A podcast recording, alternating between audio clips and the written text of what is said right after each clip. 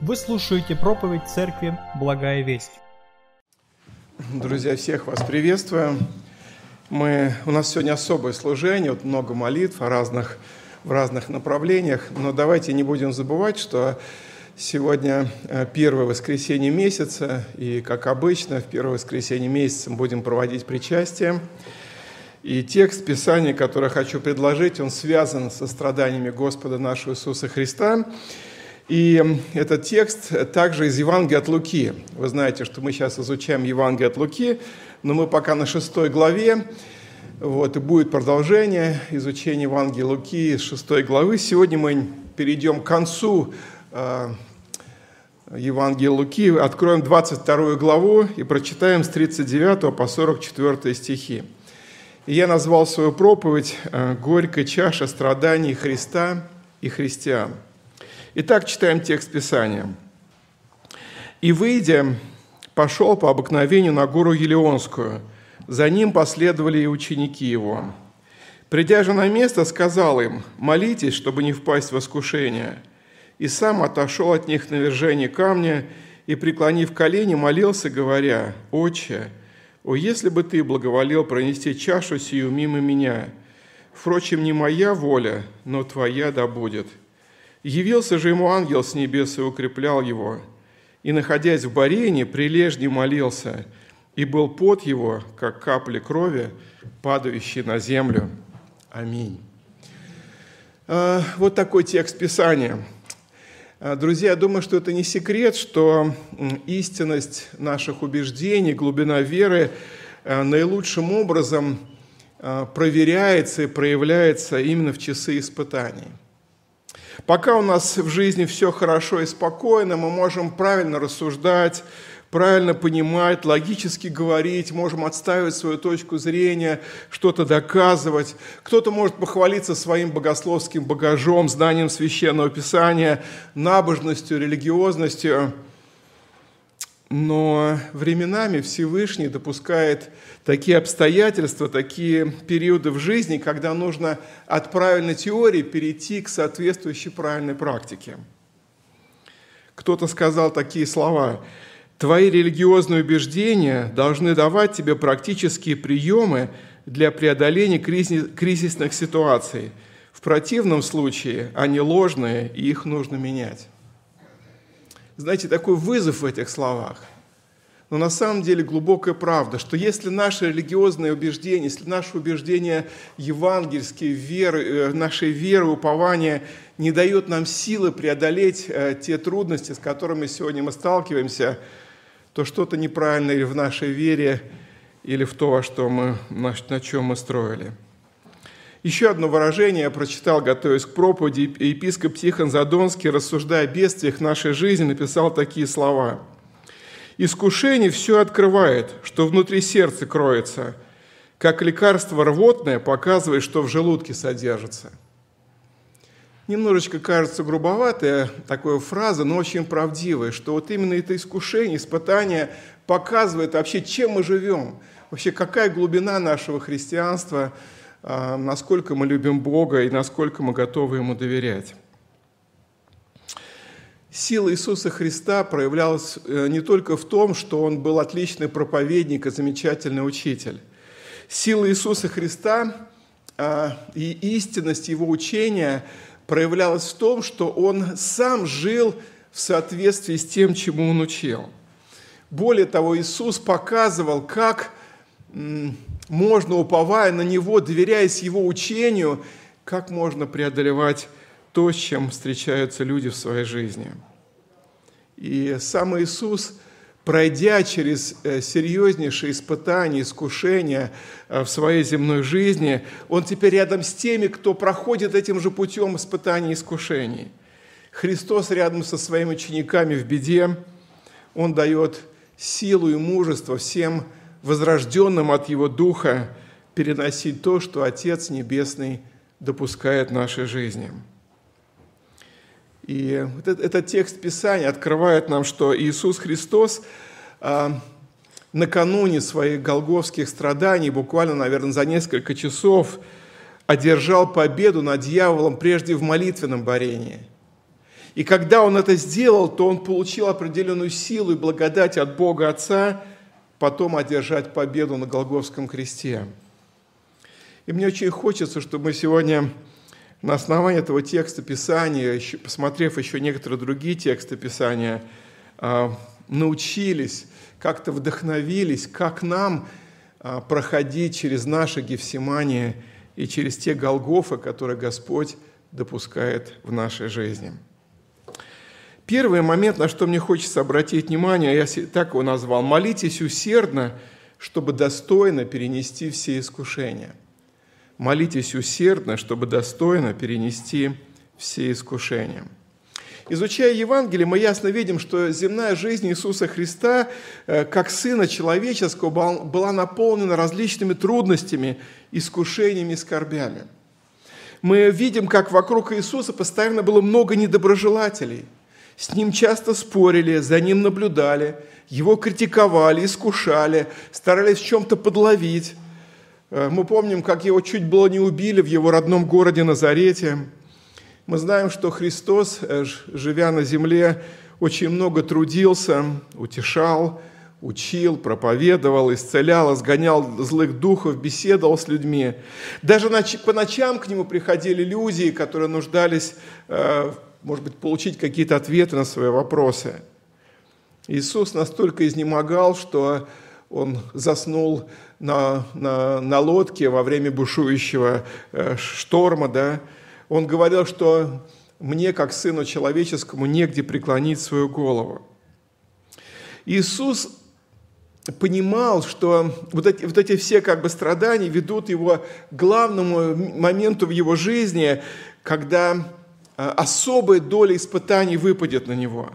Он понимал, что он должен будет взять на себя вину, наказание и проклятие за всех людей, живущих на земле, в том числе за меня и тебя. Абсолютно чистый, абсолютно праведный, абсолютно неверный, невинный должен был стать грязным, грешным и виновным за нас людей – во втором послании к Коринфянам, 5 глава, 21 стих, записаны такие слова. «Ибо не знавшего греха Он, Бог, сделал для нас жертву за грех, чтобы мы в нем сделались праведными пред Богом». Э, конечно, мы знаем эти слова, мы их читаем, мы часто их слышим в проповеди, но мне очень хотелось бы, я об этом молюсь, чтобы как-то по-новому они сегодня прозвучали для моего сердца, для каждого из вас, друзья – Конечно, как Сыну Человеческому Иисусу было непросто а, пойти на, тот, на ту жертву, на тот подвиг, которого предопределил ему Отец.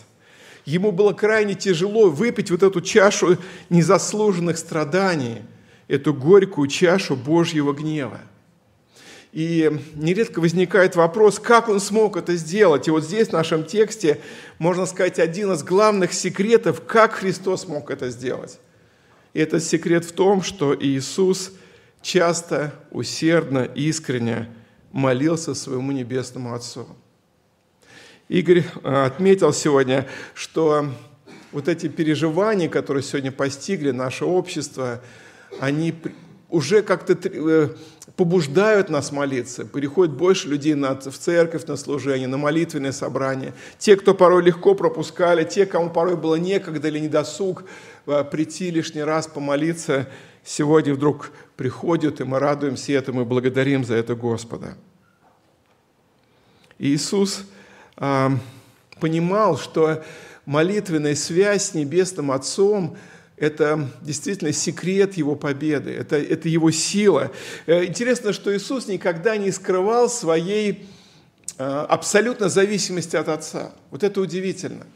Э, он мог сказать, что я и Отец одно, видевший меня видел Отца, и при этом, особенно в Евангелии от Иоанна, а, описывается, как Иисус откровенно подчеркивал, что Он ничего не может делать э, без того, чтобы, что не дал бы Ему Отец, что не повелел бы Ему Отец, куда не послал бы Его Отец. Несколько текстов, 5 глава Иоанна, 19 стих. «Истинно, истинно говорю вам, Сын, имеется в виду Христос, Сын, ничего не может творить сам от себя, если не увидит Отца Творящего. Ибо что творит Он, то и Сын творит тоже». 6 глава, 57 стих. «Как послал меня живой Отец, и я живу Отцом, так и едущий меня жить будет мною». Он постоянно подчеркивал, что я живу Отцом, я делаю только то, что показывает мне Отец, я иду только туда, куда посылает меня Отец. Иоанна 8 глава, 28 и 29 стихи. Итак, Иисус сказал им, «Когда вы изнесете Сына Человеческого, тогда узнаете, что это Я, и что ничего не делаю от себя, но как научил меня Отец, так и говорю. Пославший меня есть со мною. Отец не оставил меня одного. Почему? Ибо я всегда делаю то, что ему угодно». Друзья, вот это секрет такой непобедимости Иисуса Христа. Это тот секрет, которым можем воспользоваться ты и я, брат и сестра – это то, что сегодня Господь открывает нам. Мы знаем, что во время земной жизни Иисуса Он очень много молился Отцу. Я не знаю почему, но именно евангелист э, Лука больше всего отмечает вот эти детали, когда Иисус э, рано утром находил, уходил на молитву, да, оставляя учеников, которые еще порой спали после вчерашнего дня, наполненного служениями. Иногда Он всю ночь проводил в молитве. И, конечно, вот сейчас, когда Иисусу предстояло а, быть преданному, быть униженному, быть а, обвиненному и пойти на смертную, на, на, на смертную казнь, он особенное время проводит в молитве там у стены Иерусалима на Илионской горе. тот трагичный час Иисус настолько нуждался в поддержке Отца, что Он даже попросил своих учеников поддержать Его в молитве. Я не помню другого случая в Евангелии, чтобы Иисус еще просил их э, о поддержке. Он что-то им поручал, Он их поддерживал, да? Он их как-то утешал, Он им что-то объяснял. Но в тот момент это был уникальный случай. Вдруг обращается к земным людям, к своим ученикам, зная, что они еще сами слабые, и говорит, бодрствуйте, поддержите меня, да? И сегодня, друзья, когда многие находятся в смущении, откровенно в страхе, в тревоге за, за себя, за свою жизнь, за свои семьи, за своих близких, сегодня этот важный урок для нас, чтобы мы в этих страхах не просто где-то прятались, не просто как-то, может быть, искали помощи юристов, там как-то еще каким-то образом это все, чтобы миновало, авось пронесет.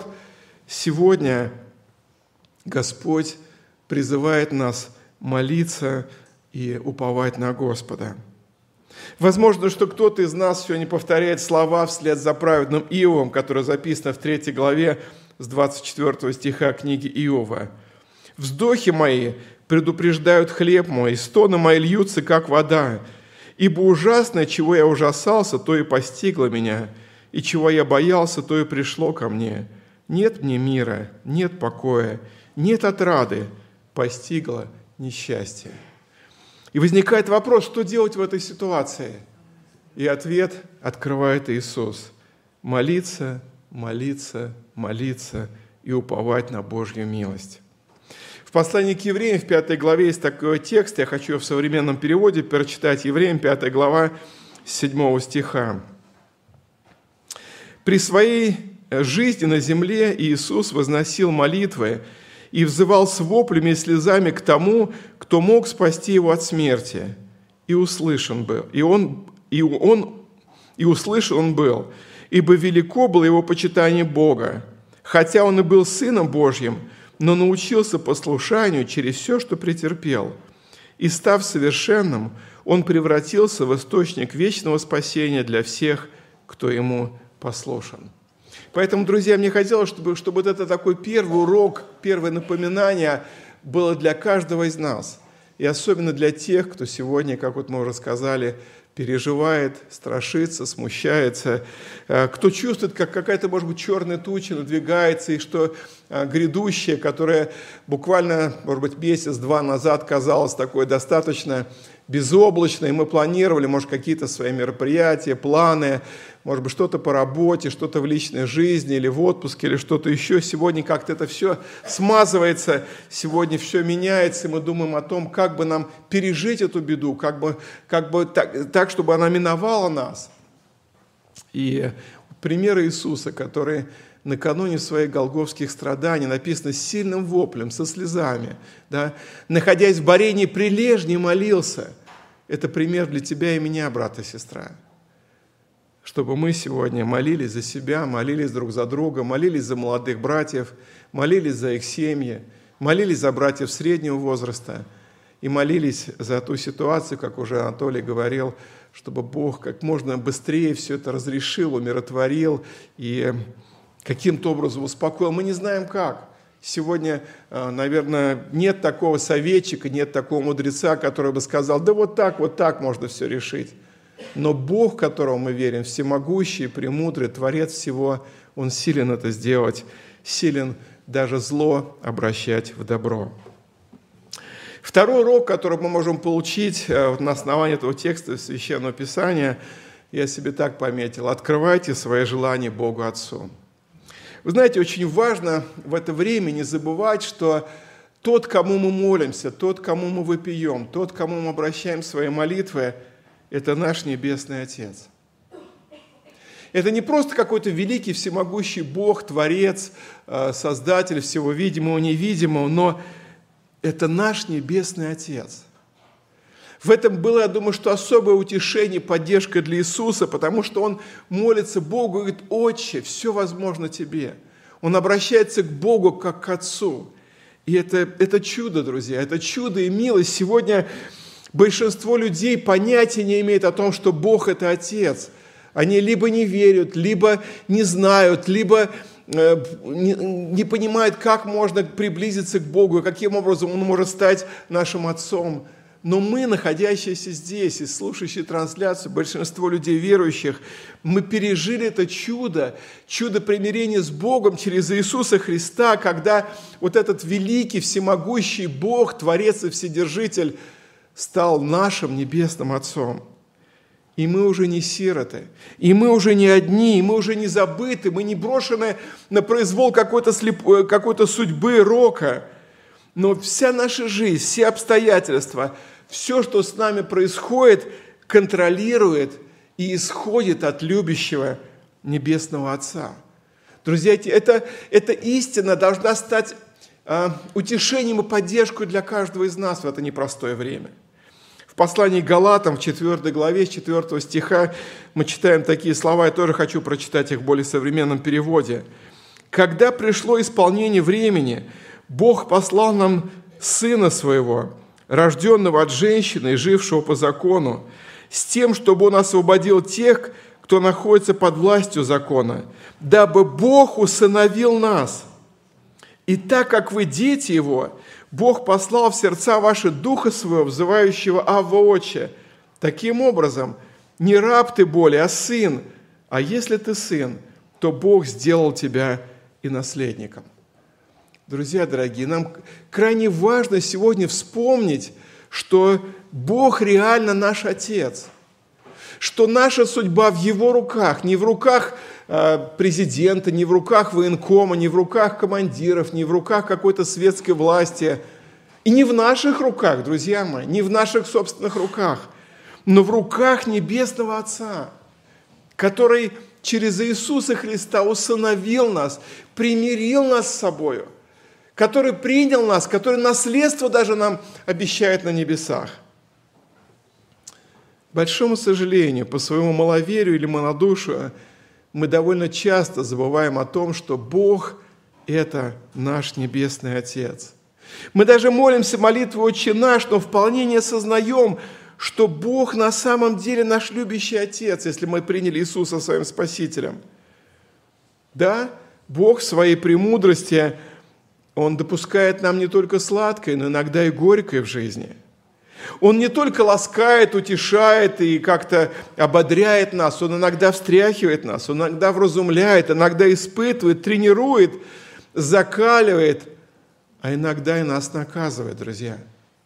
Но делая это, как, как каждый из нас, из мудрых, любящих отцов, даже наказывая своих детей, мы делаем это с любовью, мы хотим им блага, мы хотим чему-то их научить лучшему, мы хотим их приготовить к, луч... Э, к тому, чтобы в будущем они стали более дисциплинированные, ответственные, послушные. И точно так, только в лучшей степени, в совершенной степени делает наш Небесный Отец. Очень подробно об этом написано в послании к евреям, 12 главе 6 стиха. Мы тоже знаем этот текст, но я хочу обязательно сегодня напомнить. «Ибо Господь, как Отец, кого любит, того наказывает. Бьет же всякого сына, которого принимает.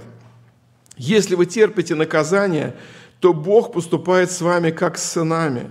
Ибо если какой сын, которого бы не наказывал Отец, если же остаетесь без наказания, которое всем общее, то вы незаконные дети, а не сыны. Притом, если мы, будучи наказываем плотскими родителями нашими, боялись их, то не гораздо ли более должны покориться Отцу Духов, чтобы жить? Те наказывали нас по своему произволу для немногих дней, а сей для пользы, чтобы нам иметь участие в святости Его. Друзья, вот такой у нас Отец. Иногда Он а, поступает с нами строго. Иногда Он встряхивает нас, иногда Он пробуждает нас – Иногда он а, пытается достучаться до нашего сердца, знаете, такими э, строгими методами. Но при этом он продолжает нас любить и заботиться. И у него цель, благая цель. Его цель – привести нас всех свое царство. Его цель, чтобы пришли туда как победители, как верные, как послушные его дети, чтобы каждый из нас а, в конце пути, войдя в ворота небесного Иерусалима, услышал его отеческие голосы и слова «Хорошо, добрый, верный раб, в малом ты был верен, войди в радость Господина твоего». Иисус Христос был послушным сыном, верным сыном, идеальным сыном своего небесного Отца. И он должен был испить чашу страданий не за свою вину и понести наказание не за свой грех – мы же с вами, к сожалению, несовершенные люди, несовершенные сыновья и дочери Небесного Отца. Мы порой нуждаемся в дисциплинировании, мы порой нуждаемся в наказании за свои поступки, за свои ошибки, за свою леность, за свою беспечность, за свою гордыню, за свои грехи и за свое упорство. И Господь, как любящий Отец, иногда снимает с гвоздика ремешок – и начинает воспитывать нас таким образом. Кроме того, мы не живем, знаете, просто одни на необитаемом острове. Мы живем а, в определенном социуме, мы живем среди определенного народа, и иногда мы пьем чашу страданий, которые переживает весь наш народ, который переживают люди, живущие вокруг нас. Бог, знаете, не всегда избавляет свой народ от тех бедствий, которые порой обрушиваются на всех людей, знаете, за, такую, за всеобщую греховность или э, за всеобщее непокорство. Мы знаем в Писании примера, когда верные Божьи мужи, э, пророки, особые Божьи помазанники каялись в грехах, которые не, они лично совершили, а их народ, народ Божий, который в то время отступал от Господа и э, поступал недостойно, жил негодно пред Богом. И вот эти мужи Божии как бы брали на себя бремя ответственности, бремя, знаете, такого вот э, греха, что ли, своего народа, и молились за свой народ. Это был и Моисей, это был и Самуил, это был Исаия, Ремя, Даниил и многие другие – Нередко, может быть, наша личная вина в том, что происходит среди народа, она вроде бы такая посредственная, она какая-то косвенная. Но живя среди этого народа, мы волей-неволей несем и ответственность за наших ближних, соседей, наших единоплеменников, наших сограждан и даже за наших царей, за их решения – и потому, друзья, нам нужно как никогда прежде усерднее молиться и каяться как за себя, так и за свой народ. Вы знаете, мы это тоже редко в церкви практикуем. Сейчас я попрошу текст вывести, 2 Паралипоменон, 7 глава, 13-14 стихи. Я хотел бы, чтобы мы вслух прочитали вместе этот текст – очень сильный текст. Э, давайте я буду читать вначале фразу, потом мы все вместе, потом опять я и все вместе. И давайте вдумаемся, о чем здесь идет речь. Вторая книга Паралипоменон, 7 глава, с 13-14 стихи. Господь говорит, «Если я заключу небо, вместе, если я заключу небо, и не будет дождя, и если повелю саранче поедать землю, или пошлю моровую язву на народ мой, и смирится народ мой, который именуется именем моим, и будут молиться, и взыщут лица моего, и обратятся от худых путей своих, то я услышу с неба и прощу грехи их, и исцелю землю их. Аминь. Друзья, это очень важный текст Писания. Давайте запомним его, давайте будем вот на этой неделе усиленно молиться и снова и снова перечитывать этот текст. Это Божье обетование. Если смирится народ мой, если, э, который именуется именем, и будут молиться, взыщут лица мои, обратятся от худых своих путей, я услышу и исцелю землю. Сегодня наша земля нуждается в исцелении. Земля Украины нуждается в исцелении, Европа нуждается в исцелении, Америка нуждается в исцелении. И некоторым из вас я рассказывал, э, у меня есть знакомый брат, когда-то он был в нашей молодежи, в Центральной Церкви, немножечко постарше меня. И когда открылись э, двери для того, чтобы уехать из тогда еще Советского Союза, он, он со своей семьей был один из первых, кто уехал в Америку. Может, кто-то из вас знает, такой Александр Скринчук. И он давно уже живет в Калифорнии, там работает и является пастором небольшой славянской церкви. И недавно он написал своему другу, говорит, да знаешь, говорит, брат, не могу больше здесь жить. Настолько вот это засилие ЛГБТ, вот этих розовых, голубых, в школу отдать детей нельзя, говорит, просто мерзость на улице везде. Я, говорит, с удовольствием уехал хотя бы в другой штат, но я совершаю служение в церкви, я не могу оставить свою церковь. Друзья, иногда мы думаем, что вот наши обстоятельства самые печальные, наша, наша жизнь наиболее трудная, но Бог проводит свой народ через разные обстоятельства. Помните про праведного Лота, который, помните, живя в Содоме, написано, мучился в праведной душе своей, видя, слыша дела беззаконные. Поэтому наша земля нуждается в исцелении, наш народ нуждается в покаянии, мы нуждаемся в каком-то пробуждении, как церковь Божия, и люди вокруг нас нуждаются также в пробуждении спасения. Будем помнить, что наш Бог – это благой, любящий Небесный Отец. И будем помнить, что наш Бог – святой, праведный, строгий и нелицемерный Отец. Мы можем и мы призваны искренне открывать свои желания перед Ним. Бог дает нам это право. И мы видим Иисуса, который откровенно молится и говорит, Господи, Отче, если возможно, пронеси чашу сию меня – он открыто взывает к Отцу, он, он не смущается своих страхов, своих, своих эмоций. Когда мы молимся, мы имеем право открывать свои желания пред Богом, но при этом не зацикливаться на них, не зацикливаться на себе, на своей боли, на своих страхах, но, но думать больше о Боге Отце, который все держит в своих руках, который все контролирует и который знает, каким образом провести меня и тебя в это время – и в этой жизни.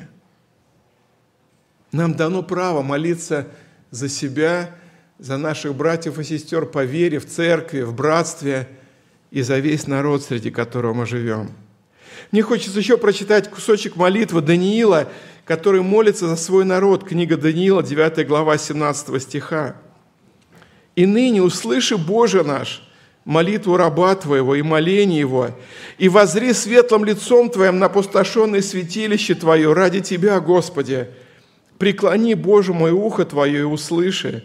Открой очи Твои, возри на опустошение наше и на город, на котором наречено имя Твое. Ибо мы повергаем моление наше перед Тобой, уповая не на праведность нашу, но на Твое великое милосердие – Господи, услыши, Господи, прости, Господи, внемли и соверши, не умедли ради Тебя самого, Боже мой, ибо Твое имя наречено на городе Твоем и на народе Твоем. Да, здесь, конечно, Даниил молится за свой избранный Божий народ, за Иерусалим, за храм. Это его была ответственность, но наша ответственность молиться за себя, за свой народ, за наши города, за наших сограждан, чтобы Бог помиловал и остановил всю эту ненависть, злобу, месть и насилие, которое сегодня совершается. И третий момент, на который мне хотелось бы обратить внимание, я себе так записал, верьте, что воля Божия несравненно лучше нашей и ведет нас к вечной славе. На самом деле Господь дал нам это право открывать свои желания пред Ним. Даже Иисус, как мы сказали, Он открывал свое человеческое желание Богу Отцу и говорил, «Отче, если возможно, доминует эта чаша страданий меня». И как мы уже сказали, Отец не рассердился на Него, Отец не разгневался на Иисуса, не сказал, «Чем ты просишь? Ты что, как ты мог такое подумать?» мы, нам полезно вспоминать, что Бог очень часто отвечал на наши самые разные просьбы, и в церкви, личные. Иногда, когда мы о чем-то горячо молились, Бог посылал нам просимое, и мы видели эти явные ответы. Помните, Иисус учил, мне очень нравятся эти слова, я думаю, что их уместно сегодня привести. Матфея 7 глава с 9 стиха написано так. Если между вами такой человек, который, когда сын его попросит у него хлеба, подал бы ему камень, и когда попросит рыбы, подал бы ему змею. Итак, если вы, будучи злы, умеете даяния благие давать детям вашим, тем более Отец ваш Небесный даст благо просящему Него. Вот такой у нас Отец. Он более благой, добрый, милосердный, мудрый, чем даже мы, как земные отцы и матери, горячо любящие своих детей. Но при этом наш Отец действительно мудрый, Он а, не всегда дает нам то, что мы хотим, Он не обещал нам исполнить все наши желания. Он не всегда отвечает тогда, когда мы хотим. У Него есть свой план. Он знает, что мы с вами, как неразумные малые дети, часто хотим того, что не будет нам благом. Он знает, что мы порой мечтаем о том, что не принесет нам ожидаемой радости. Мы можем просить то, что нам совсем лишнее, ненужное или даже опасное. Нередко то, что мы просим для себя, может оказаться бедою для ближних наших. Или же то, что мы хотим получить прямо сейчас, будет намного лучше, если мы получим позже, спустя какое-то время. Да, иногда наш Небесный Отец – говорит «нет», или какое-то время молчит, не отвечая нашу молитву, на наши молитвы, на наши просьбы. И вместе с тем, друзья, крайне опасно жить по принципу «Господи, все равно пусть будет воля моя». Господи, хочу, чтобы исполнилось то, что я хочу. Дай мне то, что я хочу. И в этом плане, конечно, пример молящегося Иисуса Христа который прекрасно понимал, что ждет его через несколько часов. И он предвидел это уже, и тем не менее он говорит, «Отче, о, если бы ты благоволил пронести чашу сию мимо меня, впрочем, не моя воля, но твоя да будет». Можно с большой долей вероятности предположить, что за время земной жизни – Иисуса это был самый тяжелый а, момент его жизни. Ему в тот момент было трудно, как никогда ранее. Это единственный случай, описанный в Евангелии, когда говорится, что Иисус настолько усердно, прилежно молился, настолько велико было его борение, что его пот с лица, как капля крови, падал на землю – это говорит о каких-то невыносимых человеческих переживаниях, муках, боли, страданиях. Это второе лишь упоминание в Писании, когда ангел явился и укреплял его.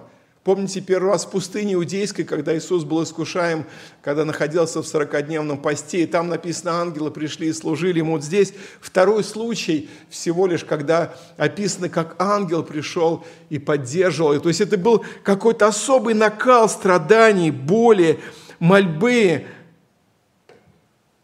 Но слава Богу, что Иисус победил прежде, как мы сказали, в молитвенной борьбе. Прежде всего, вот в этом молитвенном борении Он принял твердое решение. «Отче, да будет воля Твоя не как я хочу, но как Ты». И при этом сила Иисуса была в том, что Он был сосредоточен не на себе, не на своих страданиях, не на том, что его ожидало, но на своем небесном Отце.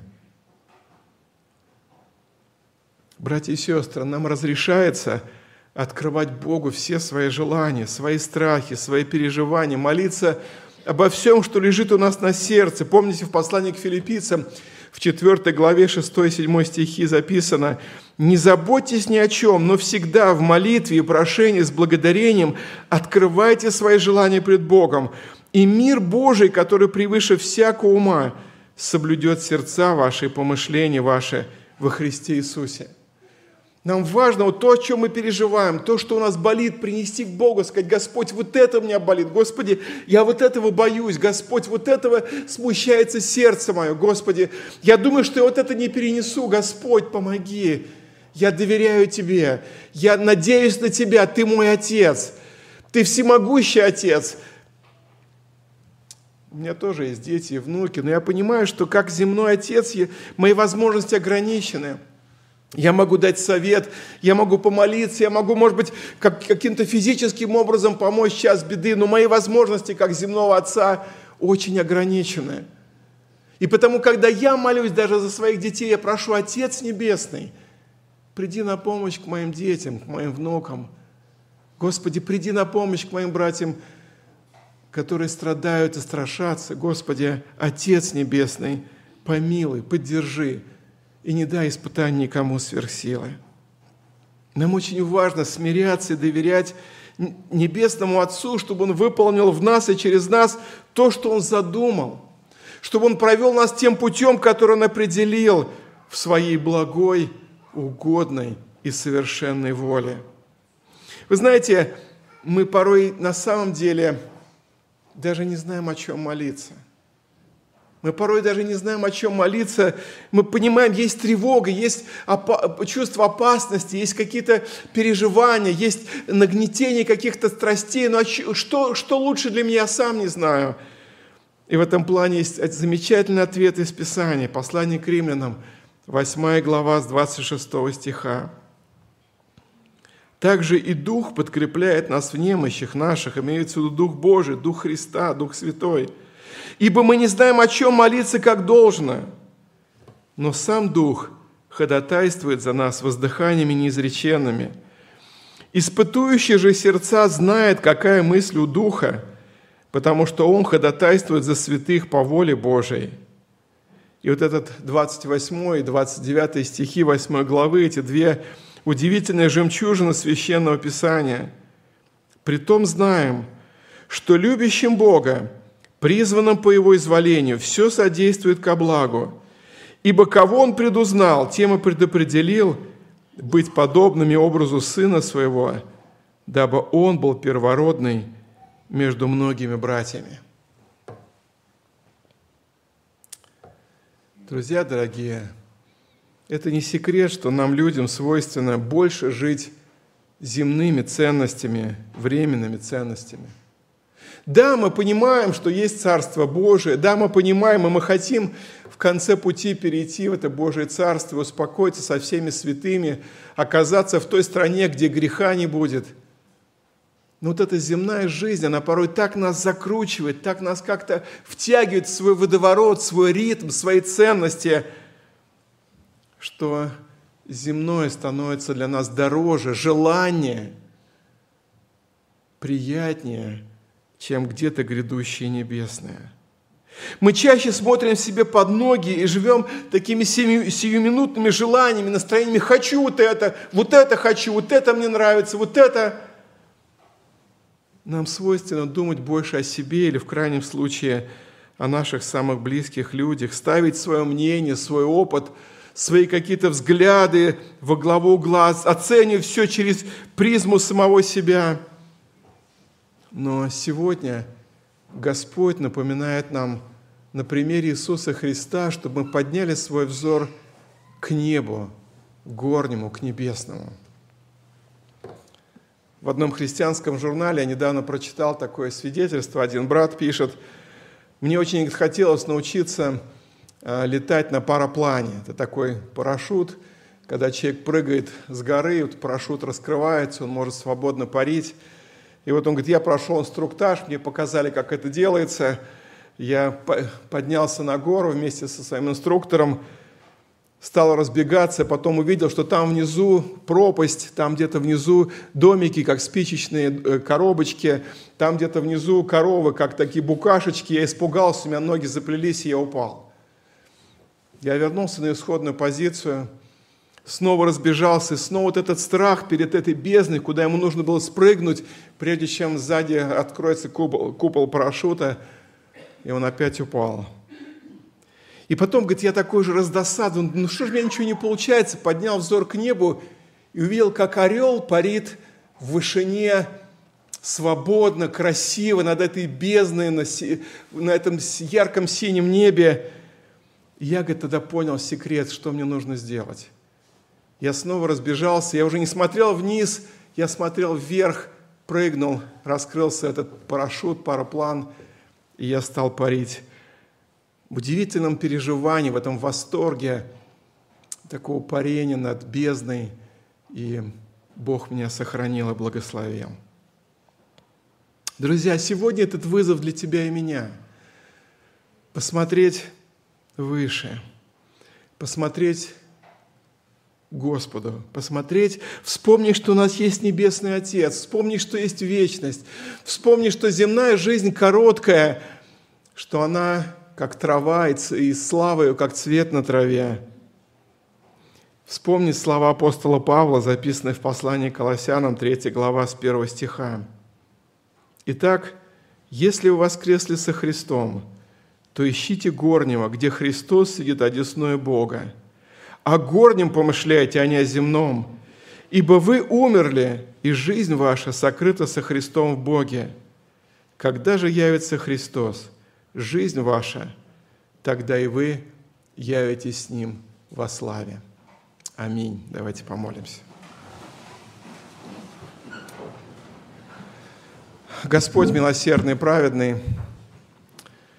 в смирении сердца приходим к Тебе, сознавая свою тварность, сознавая свою немощь, сознавая свою приземленность, сознавая свою ограниченность, сознавая свои страхи, смущения, сознавая какую-то свою неспособность решить те проблемы, которые стоят перед нами, те задачи, которые современная вот эта ситуация ставит перед нами. И мы очень нуждаемся в Тебе, как никогда, Господь. Пусть урок молящегося в Гефсиманском саду Иисуса Христа, который – с особой силой, с особым дерзновением, с особой ревностью молился Отцу, открывал ему все свои переживания, всю свою боль, все свои, все свои нужды, все свои, Господи, страхи. Пусть этот пример вдохновит нас на горячую молитву и посвященность Тебе. Помоги нам не быть сконцентрированными, зацикленными на самих себе, на своих страхах, на своей боли, на своих нуждах – и даже на этой черной туче, которая надвигается сегодня над многими из нас, она кого-то уже накрыла. Господи, Ты солнце правды, Ты наша надежда, Ты воскресший из мертвых победитель Иисус. Ты открыл нам Небесного Отца, Ты примирил нас с Отцом. Мы не сироты, мы не брошены, мы не одиноки, мы не оставлены на произвол судьбы. Мы не просто живем, как, как просто живем, куда вылезет – но наша жизнь в Твоих руках. Из Твоей руки нас никто не похитит. У Тебя есть четкий план для каждого из нас, и план благой. Ты хочешь и Ты обещаешь привести нас в Царствие Свое, тех, кто верил Тебе свою жизнь. Пробуди нас, Господь, от всякой лени. Прости за равнодушие, прости за чрезмерную приземленность, прости за двоедушие, Господь, прости, что, называясь христианами, мы часто не живем по-христиански. У нас так мало христианских ценностей, мало радости во Христе, в вечности, в Твоем Слове, в Твоих обетованиях. Господь, измени, исцели наши сердца, пробуди, Господь. Пусть все эти смущения и страхи ведут нас к Тебе. Пусть вытри наши слезы, Господь, наполни надеждой, упованием. Господи, Иисус Христос наш драгоценный, Ты претерпел все искушения. Написано, что Ты можешь помочь искушаемым. Помоги каждому из нас, помоги молодым братьям, помоги женам, детям, которые переживают за своих отцов, мужей, матерей, которые переживают за сыновей. Пошли особое утешение, поддержку, сохрани в своих руках. И каким-то удивительным, сверхъестественным образом пошли Твой мир, останови все это безумие, которое происходит. Господи, помилуй, Иисус, прости и приди на помощь. И яви свою славу, Господь, свою славу здесь и вокруг нас, и в соседних народах, Господь. Пошли пробуждения в других странах, Господи, в Украине, в Америке, в Европе, и в каждой стране духовное пробуждение, возрождение и жажду по Тебе, по Богу живому. Господи, благослови, благослови и помилуй и нас, простых людей – и людей военных, и людей, стоящих у власти, и депутатов, и министров. Помилуй, Господи, и прости, и защити, и сохрани, Господи. Умоляем Тебя, и прославляем Тебя, и поклоняемся Тебе, и верим Тебе, и надеемся на Тебя, Бог наш, Бог Отец, Бог Сын и Бог Дух Святой. Аминь. Местная религиозная организация Церковь Евангельских христиан-баптистов «Благая весть» зарегистрирована 24 июня 1999 года. ОГРН 103 773 974 3007